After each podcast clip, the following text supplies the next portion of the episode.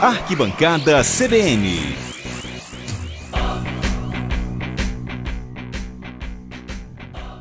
Arquibancada CBN no ar e trazendo Felipe Souza para nossa tarde. Bem-vindo, Felipe. Boa tarde. Boa tarde, Fábio Botassin. Boa tarde aos ouvintes da Rádio CBN. Fim de semana de muita bola na rede, campeões, com muita coisa para a gente falar hoje, hein, Fábio? Campeões proliferaram por aí, mas eu queria começar com um, um jogo que hum. definiria depois né, o campeão da Copa América. Quando você falou, sexta-feira eu bem me lembro disso, Brasil levemente favorito. E eu falei, não acreditei muito nisso não. O que, que aconteceu, né? A Argentina ganhou.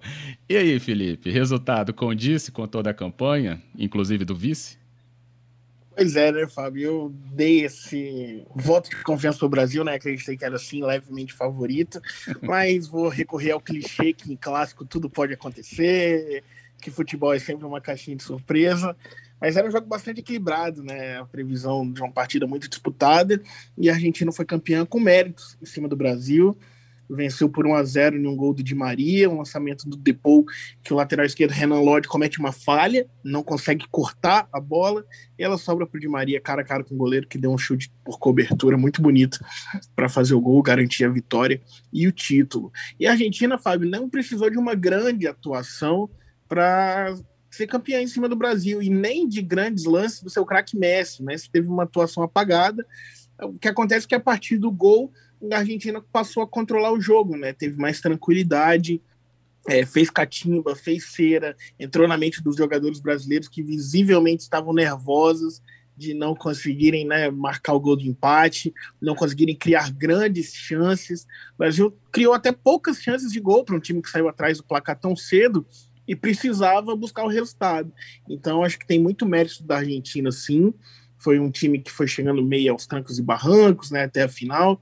O Brasil teve até um caminho mais tranquilo, mas na hora do vamos ver, na hora da decisão, valeu aí a Argentina, que saiu da fila depois de 28 anos, né, veio conquistar um título e foi aqui no Brasil, pleno Maracanã contra a seleção brasileira. É, clássico é clássico, mas dá comentário, dá comentário. Mas aí que tá, né? É. Eu até um, eu vi um, alguns, algum, algumas reportagens abordando isso, né? Que o Messi foi tão celebrado nas imagens porque título pela Argentina com ele, né? Nunca tinha acontecido. E no Brasil, em cima do Brasil. Mas a atuação dele realmente não, não foi assim, né? É, de, de visibilidade na partida, então, né, Felipe? É, o lance do Messi foi uma uma chance que ele teve cara a cara no final do jogo, um gol simples de fazer que ele desperdiçou, né? Ele, ele teve a bola do jogo nos pés para fazer 2 a 0 e sacramentar e ele perdeu. E Messi tem uma relação um pouco conturbada com a seleção argentina, né? Primeiro porque ele é muito cobrado por ser o craque, uhum. seis vezes bola de ouro, um dos melhores jogadores do mundo, alguns discutem como um dos maiores da história, e na seleção argentina nunca tinha um título oficial, né? Tinha conquistado a Olimpíada, que não é visto como título oficial pela FIFA. Já tinha chegado a dizer que não jogaria mais com a camisa da Argentina, então ele foi muito celebrado pelos companheiros, né? As imagens depois do jogo todos comemorando com ele, cantando que tivemos Maradona e temos Messi. Então a alegria do povo argentino era ver o seu principal jogador conquistar um título com a camisa da seleção. E foi isso que aconteceu. Então, mesmo sem uma grande partida, ele foi o melhor jogador da Argentina na Copa América ao longo da competição, fez boas atuações, mas na final não fez muita diferença. Mas ainda assim, a alegria dos jogadores era comemorar com o Messi, né? Ver o sorriso dele de ter Sim. esse título com a camisa da seleção. Oh. Com certeza. título é título. Bem, é. e aí vamos para outro, né? O europeu, Eurocopa. O que, que aconteceu hein, com a Inglaterra? Me conta. Porque esse jogo, particularmente, eu não vi. Fiquei ali, eu falei, ah, não, não vou acompanhar, já estava no índice de ansiedade um pouco maior. Deixei acontecer, mas acabei não tendo esses detalhes. O que, que houve, Felipe? Pois é, Inglaterra até talvez entrou favorito para o jogo, porque veio de uma campanha muito sólida nos, desde a primeira fase da competição, jogando em Wembley, em casa, tradicionalíssimo estádio inglês, com quase 70 mil pessoas, sendo ampla maioria de torcedores ingleses, até membros da realeza lá acompanhando a partida. E Fábio não tinha início melhor, com menos de dois minutos de jogo, a Inglaterra abriu o placar com o gol do Shaw, fez 1 a 0 então o estádio explodiu né, tudo encaminhava ali para uma vitória inglesa, mas a Itália, né, acho que nessas horas, quando a gente fala de camisa, de tradição, que pesa muito, né? A Itália é grande campeã, tetracampeã mundial, apesar de não viver seus melhores dias, tem se recuperado no futebol. Já são mais de 30 jogos de vencibilidade da seleção italiana.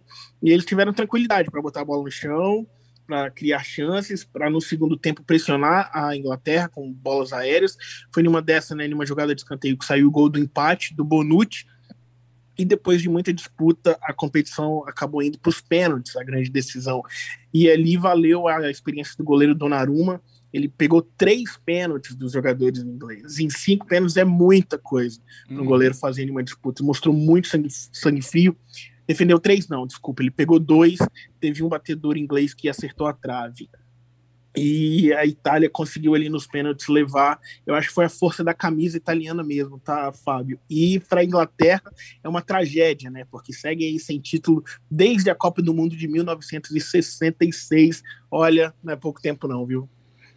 É, Argentina e Inglaterra. A Argentina conseguiu, a Inglaterra vai ter que esperar mais um pouquinho. Ficar de olho. E os mandantes realmente aí que não tiveram sorte, né? Brasil e a própria Inglaterra, pelo visto não foi bom para eles. Para os outros, tudo bem. E aí, os capixabas? Me conta, teve participação na Série D nesse fim de semana? Teve rodada no domingo na Série D e olha, nada bom para os capixabas, hein, Fábio? O Rio Branco, capa preta, perdeu para o Boa Esporte por 2 a 1 em pleno Kleber Andrade, com gol no finalzinho do jogo. E o Rio Branco de Venda Nova perdeu para o Berlândia, também por 2 a 1 Resultado que deixa o Rio Branco de Venda Nova em quinto colocado e o Rio Branco em sexto, né? Ambos fora do G4, que é a zona que dá classificação para a próxima fase. E já começa a ser um cenário preocupante, porque, por exemplo, Rio Branco de Venda Nova tem seis pontos, o quarto colocado tem 11. Então já tem cinco pontos para tirar. Né? Já precisa de mais de duas rodadas para tentar chegar na zona de classificação. Já foram seis jogos, são 14 jogos da primeira fase, então restam oito. Há tempo de se recuperar? Claro que há mas também precisa se movimentar as duas equipes capixabas para conseguir buscar os resultados, né? Para pelo menos a classificação aí, porque senão vai ficar difícil ir para a Série C. É toda atenção aí para tentar avançar mesmo. Bem, e na Série A, o que, que aconteceu com os cariocas que jogaram? Na Série A, boa notícia para os times cariocas. O Fluminense jogou no sábado contra o Sport fora de casa, lá na Ilha do Retiro, venceu com gols do atacante Luca. Então, resultado importante para o tricolor, que vencer fora de casa é sempre muito bom, né, Fábio? E levou o Fluminense para a sétima colocação. E o Flamengo, que antes da partida contra o Chapecoense demitiu o Rogério Senni, né? Na madrugada de sábado, se não me engano, 2h46 da manhã, Fábio. Imagina você receber o comunicado oficial da sua demissão. Né? A gente falava por aqui que ele balançava, que existia uma espera pelo retorno dos jogadores que desfalcavam, mas o ambiente do Flamengo estava muito ruim, pesou, e o Rogério Ceni foi demitido. Ontem foi comandado pelo auxiliar técnico, e o Flamengo venceu a Chapecoense por 2 a 1 Querendo ou não, já foi uma vitória, né, sem Rogério Ceni.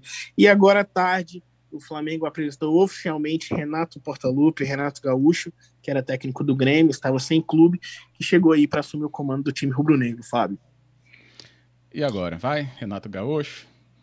Você acha que carreira é com é, estabilizar aí o time, né, em relação a voltar pelo menos ao que o, o, o Rubro Negro espera, né, para o topo da tabela? O que, que você enxerga?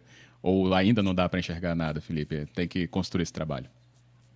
É, o Renato vem de um bom trabalho no Grêmio, apesar de nos últimos anos não ter conquistado tantas coisas, foi um trabalho de sete títulos, né? em, em quatro anos, entre eles Libertadores, competições nacionais e regionais. E o Renato é um cara muito respeitado pelos jogadores, Fábio, por esse estilo dele, de quem jogou bola, de quem jogou muita bola, diga-se de passagem, boleiro, que entende a linguagem do atleta, então ele chega com respaldo do grupo, e eu acho que isso é muita coisa que o Rogério Ceni já tinha perdido né, que é esse respeito dos jogadores. Tenho certeza que os jogadores vão correr por ele, vão querer mostrar trabalho, né, uma hora que quem está na reserva pode ser titular, então ele vai ter o retorno de alguns jogadores também, caso do Gabigol, que volta da Copa América, o Everton Ribeiro já até chegou a jogar ontem, ele estava no Maracanã, assistiu o jogo, então acho que o Renato Gaúcho dentro do mercado brasileiro ainda é uma boa solução sim.